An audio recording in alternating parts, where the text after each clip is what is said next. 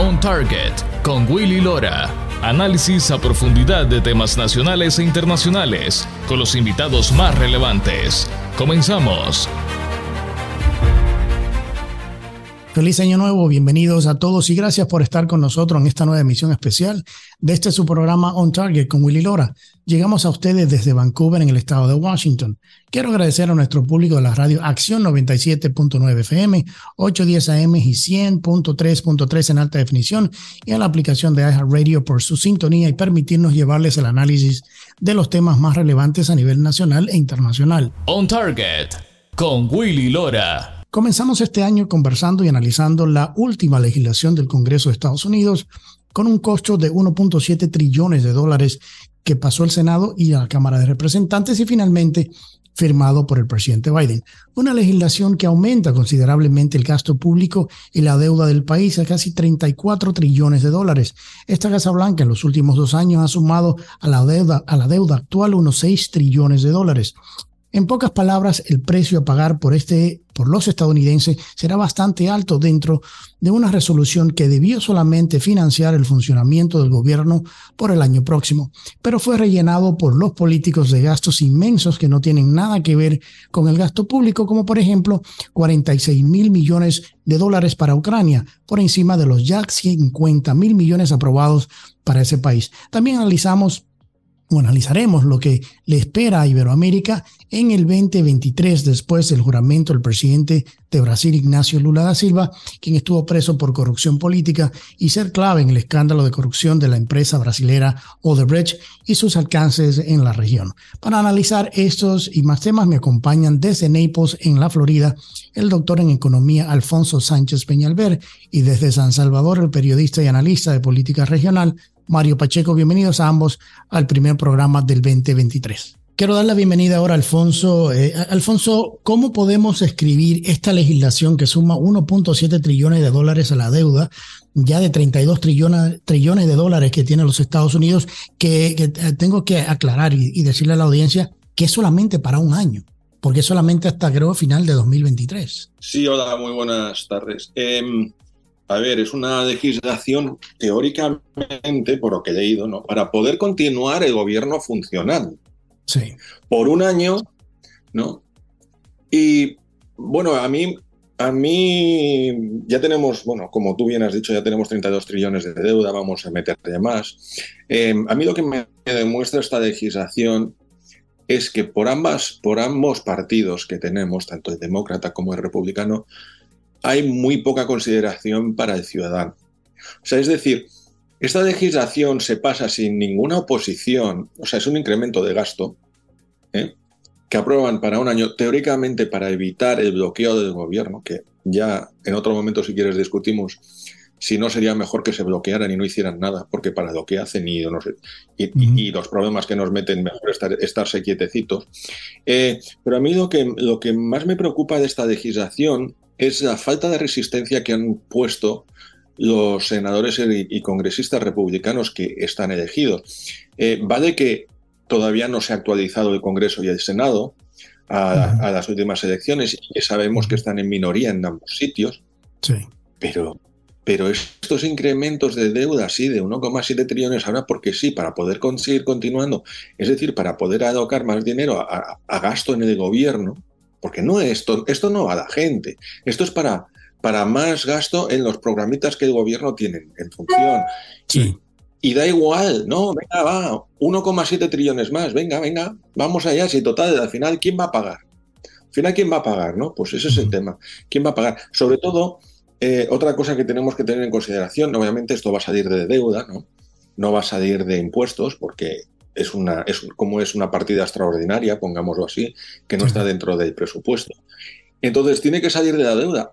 Y gracias a la política de, la administración Biden, los intereses que ahora se están pagando, pues están en, la deuda americana están en un 4,5 a un 5%, ¿no? O sea, que es, que, es, que es el periodo de tiempo donde la deuda es más cara, el financiarse el gobierno es más caro, tiene que ofrecer un tipo de interés mayor debido a la política de, Biden y de la Reserva Federal de haber estado incrementando eh, los tipos de intereses para poder controlar que van a controlar ni nada la inflación que ha causado la administración Biden y entonces pues nos meten una cantidad mayor de deuda cuando es más cara. ¿no? O sea, no es solo el, trillón, el, los, 1,7 trillones que, que, son mil, que son 1.700, no, que son 1,7 billones en, España para, o en, y, en nuestros países. Es que aquí cada mil millones es otro millón, según ellos. Sí, sí, sí. Que, hay que aclarar. Bueno, pero no solo nos meten esta cantidad, sino, sino que nos la meten a, a, unos tipos de intereses muy altos. Muy altos históricamente para lo que es la deuda americana. Entonces, nos va a costar no solo devolver 1,7 millones, sino él, como se dice aquí, el, el, gestionar la deuda, es decir, el pagar los intereses. Nos va a costar más dinero. Así, así pues, no hay ninguna resistencia desde el Partido Republicano. Em, porque les ofrecieron más gasto en, defensa y con eso se callaron. Entonces, esto me preocupa más, o sea, que, que, un gobierno como el de Biden quieran gastar más y más y más y más, pues esto lo, esperábamos, ¿no? esto, esto, esto dentro, de lo lógico de, un gobierno socialista extremo, ¿no? De que cómo es el que, cómo es el que tenemos. Eh, lo que me preocupa es la, falta de respuesta que tiene el Partido Republicano. No quiere decir eso mucho, eh, Alfonso, el tema de que cuando se habla del famoso swamp o pantano, de que ambos partidos están eh, básicamente, eh, los tradicionales, estos partidos están en la misma cama, están en lo mismo y, y, responden a los mismos intereses. Entonces yo creo que por eso este es el pleito en el Congreso de querer romper con eso, porque es algo que al final es básicamente, o sea, no se puede eh, apoyar por mucho tiempo. O sea, no, es insostenible los niveles de, del gasto público que está teniendo Estados Unidos. Y encima de eso, la crisis migratoria que cada vez le cuesta más. Eh, completamente de acuerdo. Ese es el tema, como dices tú, el swap, de la ciénaga, ¿no? Eh, que, es una, que es una pordiosería por, por ambos lados. Por ambos lados. O sea, están, están los dos en la misma cama y, claro, cuando tú me dices, oye, que tú quieres hacer esto, bueno, pues sácame esto para vendérselo a mis constituyentes, ¿no? A los que me votan, eh, porque nosotros los republicanos nos, somos muy de defensa, muy de defensa, ¿no? Pero si tú me metes esto, yo te dejo pasar lo otro. Y al final es una subida de gasto por ambos lados, ¿y, quién lo paga? Lo paga el, ciudadano de a pie. Lo paga el ciudadano de a pie que dice, no, es que no, ahora no cuesta, lo pagarán nuestros herederos. No, señores. Ahora cuesta porque, porque el, que el gobierno tenga que, que, emitir esta deuda nueva eh, evita que la gente pueda invertir en negocios, porque es el mismo dinero el que va para la inversión en negocios que el que va para financiar al gobierno, no hay otro dinero. Entonces, este incremento de gasto y este incremento de deuda de gobierno tan desmesurado está evitando que podamos poner dinero en empresas privadas y se genere de verdad empleo. Em, cuando quieras hablamos sobre la economía y cómo va. Eh, pero sí, porque te iba a preguntar que, eh, el, que, el, tema, el tema del empleo que tú acabas de mencionar es, importante porque creo que se suman ahora eh, un par de millones más de, personas que van a dejar la fuerza laboral. Creo que andan en los, en los 9 millones más o menos, lo cual sí tiene un impacto para lo que viene siendo una recaudación de impuestos para poder pagar esta deuda inmesurable que está tomando el gobierno de Estados Unidos cada día más. Mira, Em, es curioso porque la situación es que para que, para, para que la gente que escucha que, preste un poquito más de atención a lo que le cuentan y a lo que hay que mirar, em, es muy curioso porque la situación es que el número de puestos de trabajo incrementa constantemente, ¿vale? Pero el número de gente empleada disminuye desde marzo de este año y va disminuyendo desde entonces constantemente y en noviembre lo estuve mirando ayer, ahora no sé exactamente cuál es el número, estamos en los niveles más bajos de empleo desde marzo de este año, que es el máximo a lo que ha llegado la recuperación y todavía estamos en niveles muy inferiores a lo que estábamos antes de la pandemia, señores. Y esto es de, de gente empleada. Imagínate que, claro, desde la pandemia y hace más de dos años, pues la población ha crecido, ¿no? La población ha crecido desde esos dos años, o sea que el nivel de participación laboral es muchísimo menor. Eh, y esto va disminuyendo. Eh, hubo, una pequeña recuperación durante agosto y septiembre, que debe ser el tema cíclico de verano. Em, pero ya otra vez en octubre y noviembre siguen bajando y estamos ya más bajos que estábamos antes de agosto. Em, o sea que es, una, que es un descenso constante ¿no? en el tema de empleo. Eh, claro, ¿cómo va a haber empleo si, si, te, si no se genera? Si es que no se genera. Eh, ¿Por qué hay más puestos de trabajo? Pues porque son puestos de trabajo más precarios. O sea, no, el, que, el que haya puestos de trabajo no quiere decir que hay más gente trabajando. ¿Por qué? Porque tú puedes estar como, como tú y yo, que somos, que somos autónomos, es decir, nosotros trabajamos para nosotros mismos y no, y no tengo un y yo no me, yo no me asigno un puesto de trabajo. soy, soy autoempleado, ¿no? Me gano, me gano mi dinero y adiós. No hay más. Pero estoy empleado. Entonces, ¿qué es? O sea, eh, y luego habrá gente que a lo mejor tenía un puesto de trabajo a tiempo completo, lo pierde y se tiene que sacar dos puestos de trabajo a tiempo parcial para, para ni siquiera llegar a lo que estaba cobrando a tiempo completo.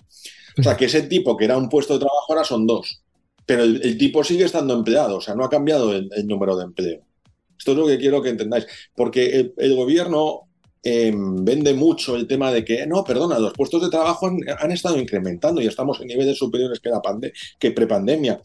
Y, y, y, y, la tasa de desempleo, que esta es, que esta es la, la, estadística más mentirosa que hay, y ahora, y ahora explico por qué, y la tasa de desempleo está a niveles muy bajos.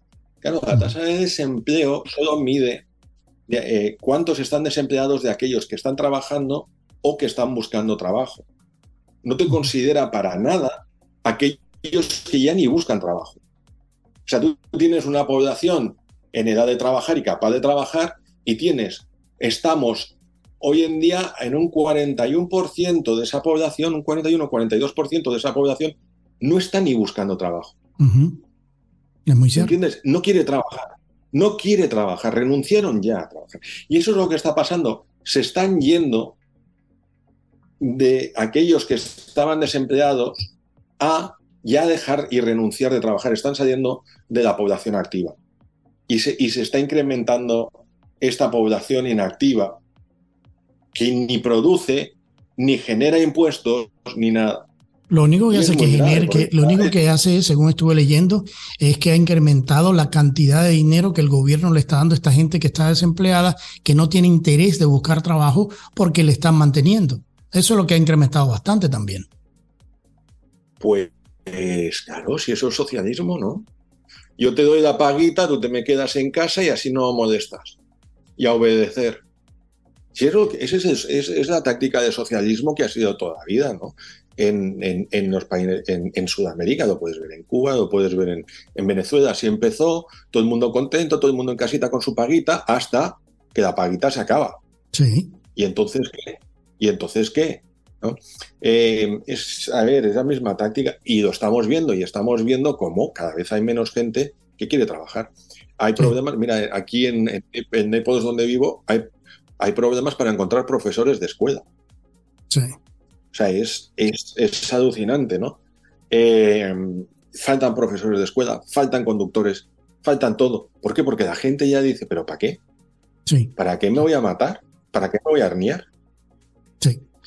Sí, Alfonso, vamos a tomar una, una, pausita en, este segmento para, para, para hablar. Eh, tenemos un segmentito más de unos 10 minutos que vamos a hacer, pero porque quiero que hablemos sobre la posible recesión económica que podría llegar a Estados Unidos, aunque ya muchos dicen que ya estamos en una recesión, pero me gustaría hacer un, un poquito más de hincapié en eso. Así que ya regresamos con más después de la pausa.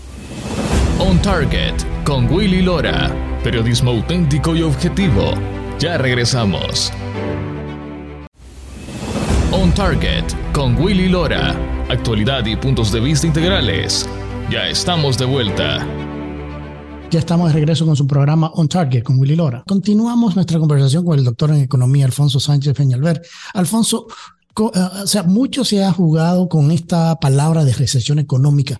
¿Qué te parece a ti, como los políticos han jugado con, con, ah, algo, tan, con algo tan serio como esto? Porque en realidad eh, los indicativos y, y otros economistas que he escuchado han hablado de que ya estamos en una recesión económica. ¿Cómo lo defines tú? ¿Cómo lo ves tú el tema de una posible recesión económica en Estados Unidos?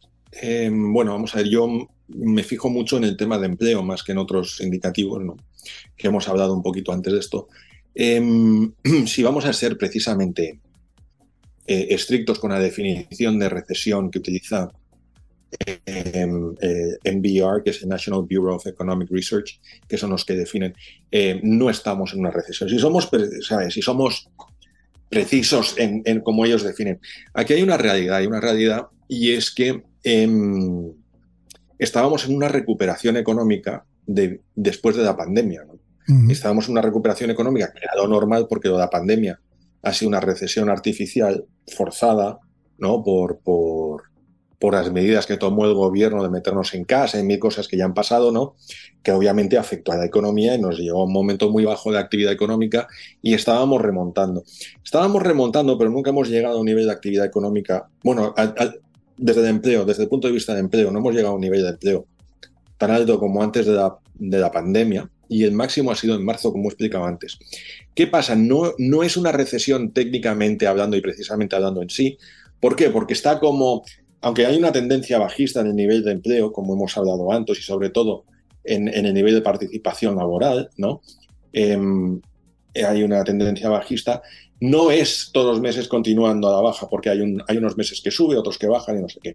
Desde marzo estamos en, el nivel más mínimo tanto de, participación laboral como de, gente empleada a toda la población capaz de, o sea, del índice de gente empleada a todo, a toda la población capaz de trabajar, como hemos discutido, antes.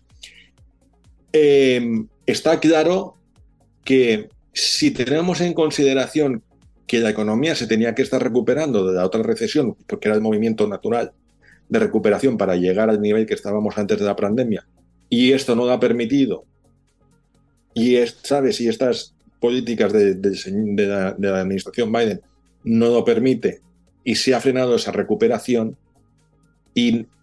y, vemos cómo a partir de marzo de este año están las cosas con una tendencia bajista, aunque muy lenta, eh, yo sí creo que estamos en una recesión. Es decir, nos están evitando volver, nos están impidiendo volver a donde teníamos que estar. Exacto. Y en ese sentido, para mí es grave. O sea, la economía en sí hubiera vuelto, si no si no se meten con tanta gasto ni con tanta política de medioambiental ni, ni Agenda 2030, la economía en sí hubiera vuelto al nivel anterior de, la pandemia y, hubiera crecido a partir de ahí. Y estos lo han evitado y estos lo han impedido. Y en ese sentido sí que, sí que entiendo que estamos en una recesión. O sea, porque no nos están dejando volver a donde teníamos que estar. Y, hablaban también, yo me acuerdo cuando el mismo, la misma Casa Blanca y, y la Reserva Federal hablaban de que inclusive el tema de la inflación era transitorio y eso, y eso en realidad no se ha materializado. No es transitorio en el sentido de que fue forzado por política. Es que nos han, estado engañando desde el principio. Yo creo que esto ya lo hablamos en otro programa. Eh, el motivo de la inflación son las políticas medioambientales de, la administración Biden. Señores, em, eh, que causó una subida de precios en la gasolina brutal. Como pudimos ver, los precios se doblaron y más, y más que se doblaron. Eh, fueron de 2 dólares a cuatro y medio en, menos de año y medio. ¿eh? Y, ese, y, esa subida de costes de la gasolina subió el, costo de transporte, subió el precio de, del mercado, subió todo. Y aparte de eso, los problemas que ha habido de distribución, porque no hay, gente, porque no hay gente para llevar los camiones, porque no hay gente para descargar los, los contenedores que están almacenados en los puertos y todos estos temas que han llevado políticas de, de, ayuda a la familia y de todo lo que tú quieras por una pandemia que no existió, o sea, que sí existió, pero que no era para, para todo esto. ¿eh? y, y, y, todas estas políticas han llevado hasta inflación. Entonces, hasta que esas políticas no se, no se reviertan, no se echen para atrás, la inflación seguirá. Por mucho que tú subas, por mucho que tú subas los intereses, porque los intereses es lo único que te va a afectar, o lo que mayoritariamente te va a afectar, son dos cosas. La primera, el mercado, el mercado inmobiliario. Es el compraventa de casas. No, no, no, del alquiler. Te está afectando que ya está, ya está, ya no hay movimiento en, en el mercado de, compra de casas. ¿Por qué? Porque, porque el, tipo de interés ya está en un 6-7% y nadie quiere tomar prestado a ese, a ese, tipo nivel. Todo por, todo, todo, por la gracia de estos, ¿no? Y el segundo sitio donde te, donde te está afectando es en la inversión privada, en la inversión, en el crecimiento de empresas y en la generación de puestos de trabajo. De verdad, no de estos que hemos hablado antes que se dividen, ¿no? Y eso es lo que ha frenado todo este tío. Entonces, como, y, y, por eso estamos viendo que cada vez hay menos gente empleada, y, va poquito, va muy despacito, pero es que teníamos que haber llegado al nivel prepandemia de, de empleo y no hemos llegado. Sí, no, no hemos llegado. ¿Por qué? Porque, porque este tío lo ha frenado. Porque este tío lo ha frenado. Y, como, y como hablábamos antes, estamos en una recesión. técnicamente, como la definen, no. On Target con Willy Lora. Actualidad y puntos de vista integrales. Ya estamos de vuelta.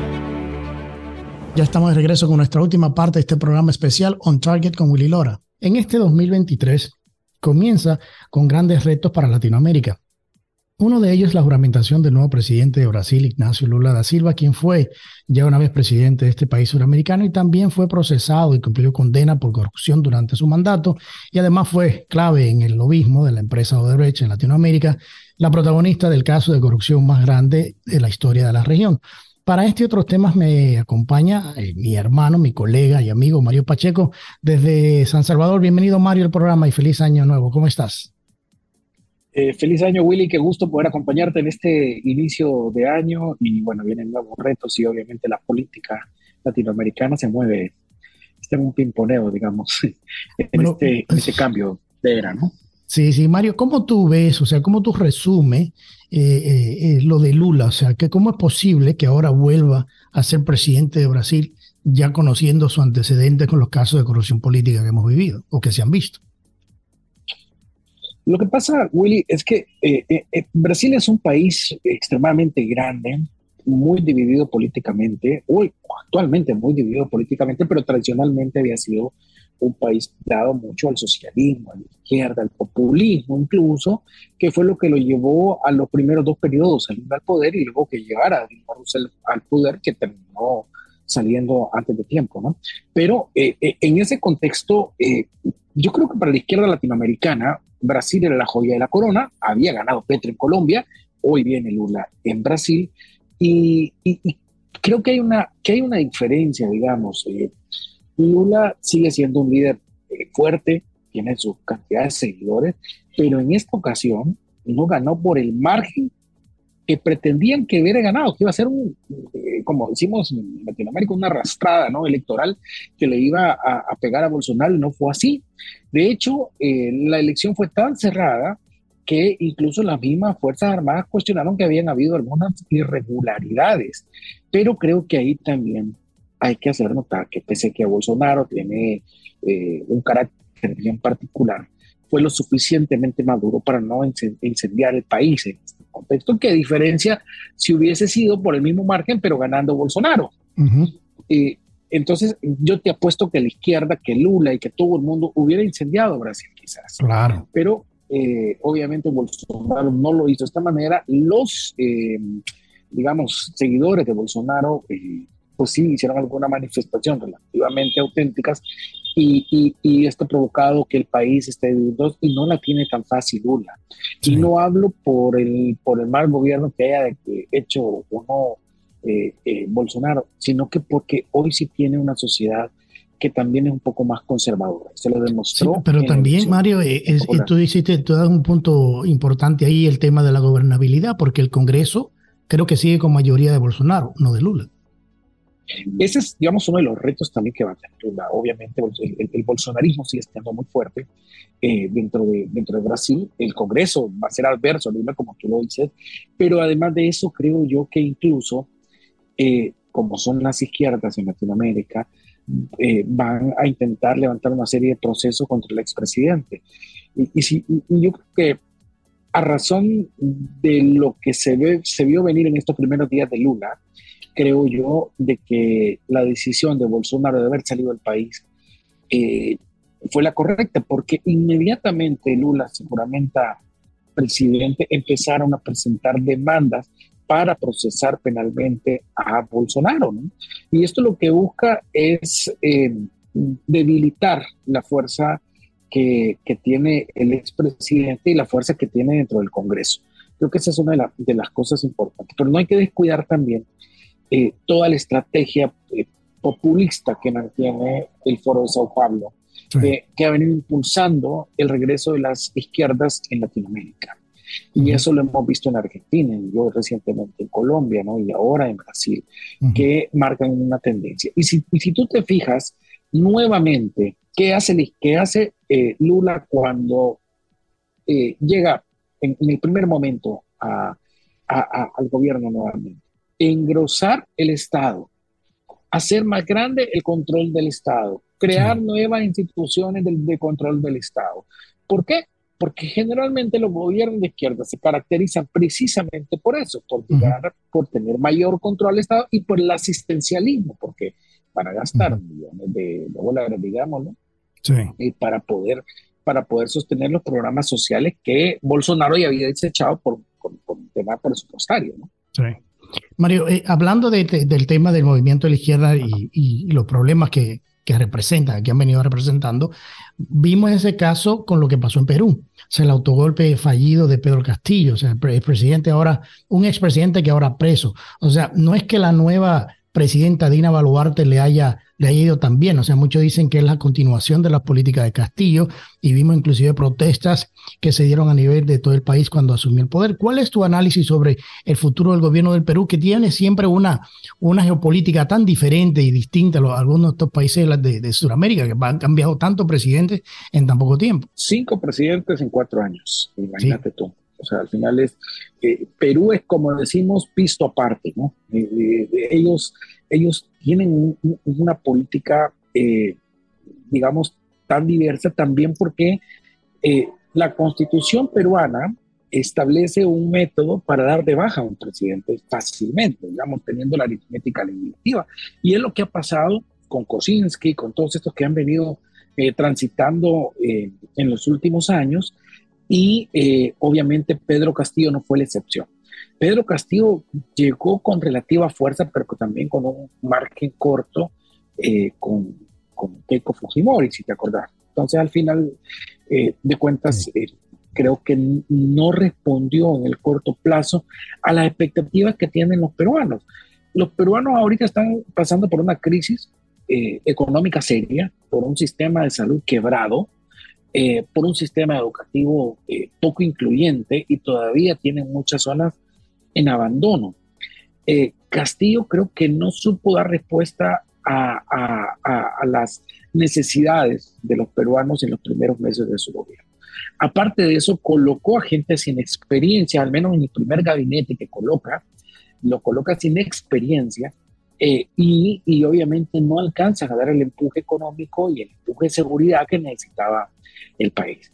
Lo paradójico, por ejemplo, es que la ahora presidenta Dina Boluarte fue eh, una eh, mujer de confianza de Castillo y que precisamente, como lo dice la constitución peruana, eh, no es el pueblo el que elige al vicepresidente como, en otros países, es el presidente que designa la vicepresidencia. Entonces, por eso la llaman ahí a traidora y etcétera, porque estuvo muy cerca del movimiento de Castillo, pero eh, ahora le ha tocado asumir a razón de lo que hizo el Congreso. Ahora Castillo cometió, digamos, errores eh, garrafales en una democracia. Querer dar un golpe de Estado per se a un Congreso, eso es lo que busca hacer todos los, eh, todos estos dictadores de izquierda, si quieren verlo de esta forma, o como empiezan como dictadores, para tener el control absoluto de la democracia de un país. Entonces, eh, claro, en principio la misma gente se manifestó en contra, sus mismos ministros se declararon en contra, otro resto de funcionarios se declararon en contra del anuncio de este golpe contra el Congreso y obviamente el Congreso respondió de la misma manera. Pero mm. Para mí el error de, de Castillo radicó también es que fue una decisión apresurada sin hablarla incluso con los militares. sí, eso, fue, ese fue, lo, fue su fallo. Pensó que los militares lo iban a apoyar y, no, y la, la, misma policía no lo apoyaron. Claro, porque al final de cuentas él tuvo que haber tenido un diálogo con ellos. A lo mejor lo hubieran hecho llegar a la cordura y le hubieran dicho, mire, presidente, eso no es posible. Pero acordate que tenía una moción de censura que iba a ser en las próximas horas y que ya tenían los votos para eh, pues sacarlo del, del, poder.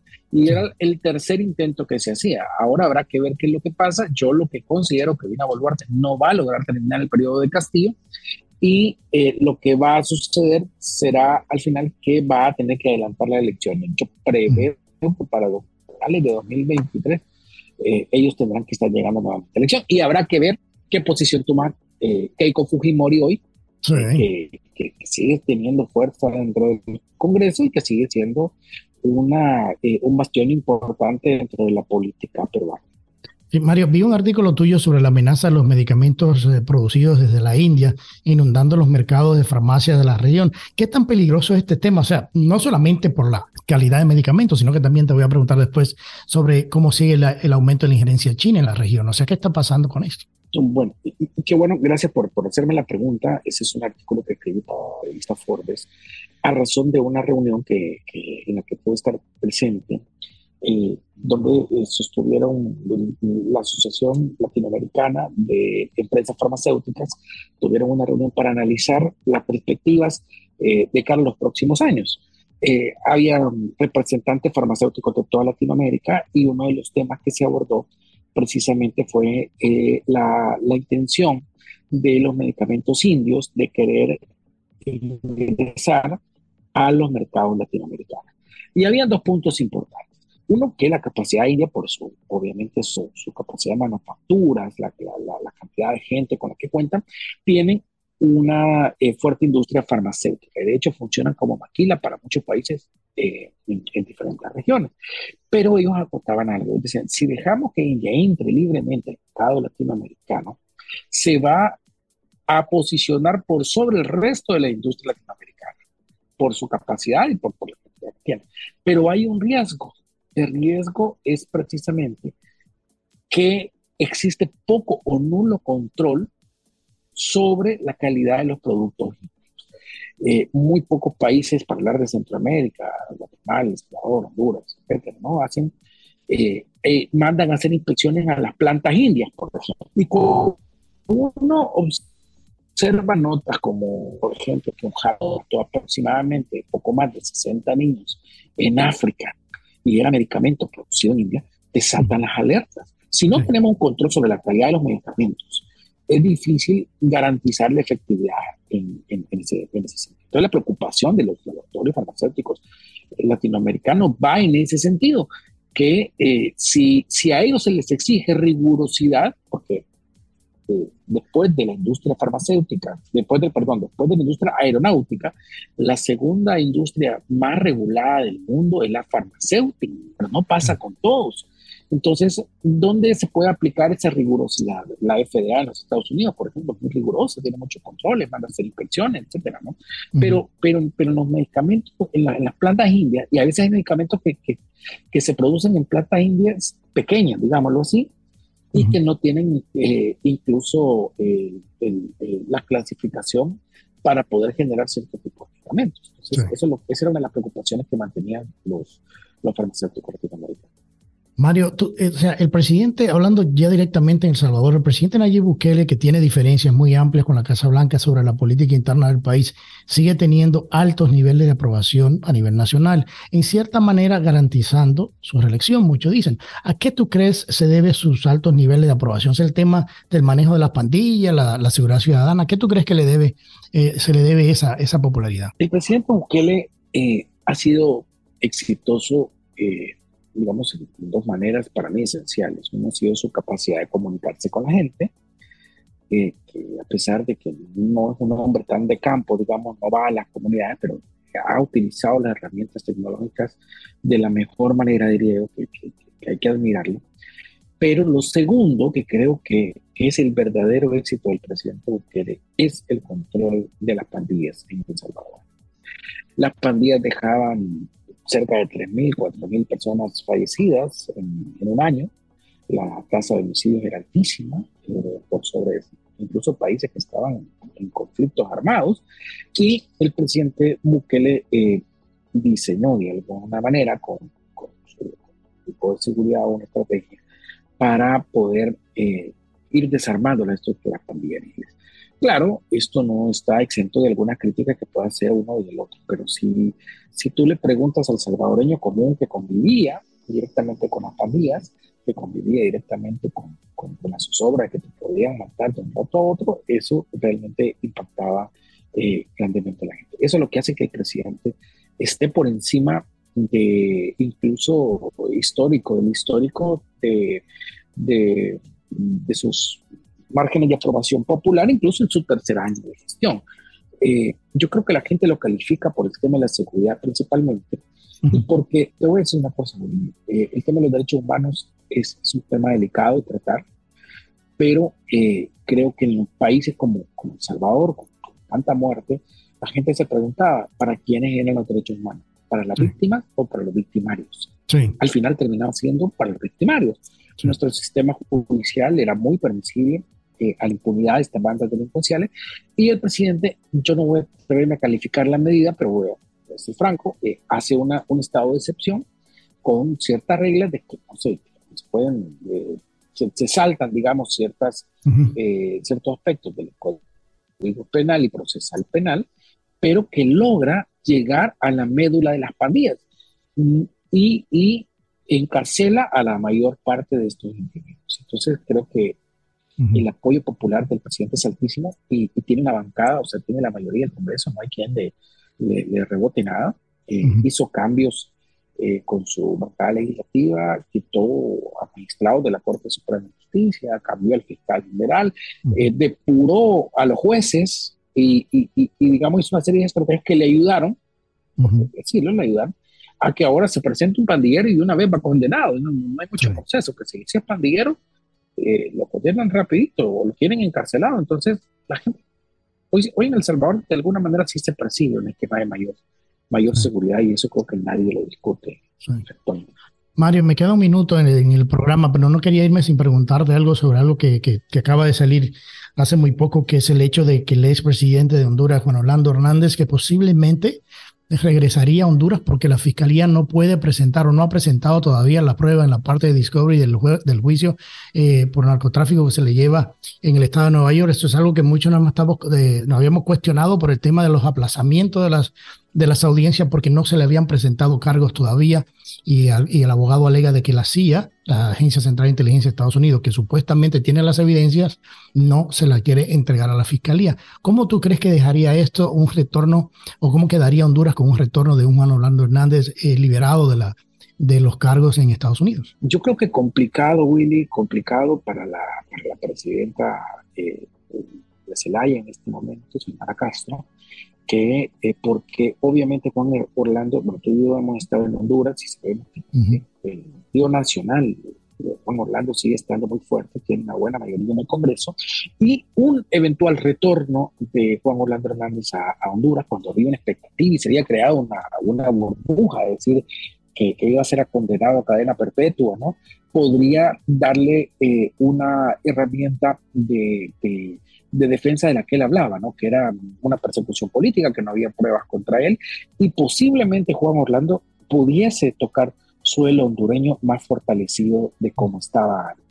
Y esto sí pudiera representar un problema para Xiomara Castro, porque obviamente a la, a la, figura de Juan Orlando Hernández, redimido, porque esto hay que decirlo, si regresa, llegaría redimido, eh, es decir, Nadie duda que la justicia estadounidense, o por lo menos lo que creemos en Latinoamérica, que la justicia estadounidense es muy fuerte y, sobre todo con los extranjeros, y hay un delito lo van a condenar, etcétera. Pero ¿qué tal si la misma justicia estadounidense te suelta? Vení, de alguna manera redimí. Y, y, queda mal también eh, estas acusaciones que metió Estados Unidos, eh, sobre todo porque, porque dejaría en evidencia que, que, eran, que eran falsas, que no se habían investigado de la mejor manera, que no hay pruebas, Willy. Y, y, y, esto sí, digamos, le favorecería obviamente a Juan Orlando, pero bien, eh, digamos, en, mala posición a, tanto al gobierno de los Estados Unidos, al FBI, el que hagan caso, como, como, como a Xiomara Castro, que centró su campaña, ¿te acordás? Eh, no, no en contra de, de, de Díaz Fura, que era el candidato, sino en contra de Juan Orlando Hernández. Sí.